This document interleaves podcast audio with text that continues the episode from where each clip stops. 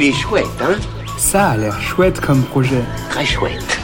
Bon, c'est pas le tout, mais quand il faut y aller... Ce que je trouve vraiment chouette, ce sont les bateaux à voile. Ce que je trouve encore plus chouette, c'est quand ils ont une histoire à raconter. Aujourd'hui, je vous présente le chantier participatif du bateau bientôt centenaire, Pygmée, en campagne sur Ulule. Ce bateau est actuellement en cale sèche à l'anse du pharo du vieux port de Marseille, au chantier Sainte-Marie.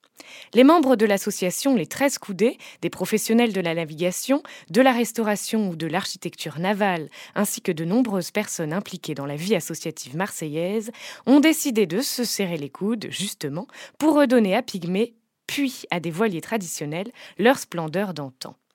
Le chantier de Pygmée est une occasion de partager et transmettre leurs connaissances autour du travail du bois, de la mécanique, de la voilerie ou encore de l'électricité d'un bateau.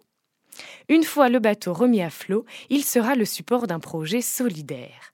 L'équipe organisera des sorties en mer qui feront découvrir la navigation à des publics qui n'y auraient pas habituellement accès. Pour soutenir cette initiative, rendez-vous sur la campagne Ulule, restauration d'un voilier bientôt centenaire, avant le 12 avril. Il est chouette, hein?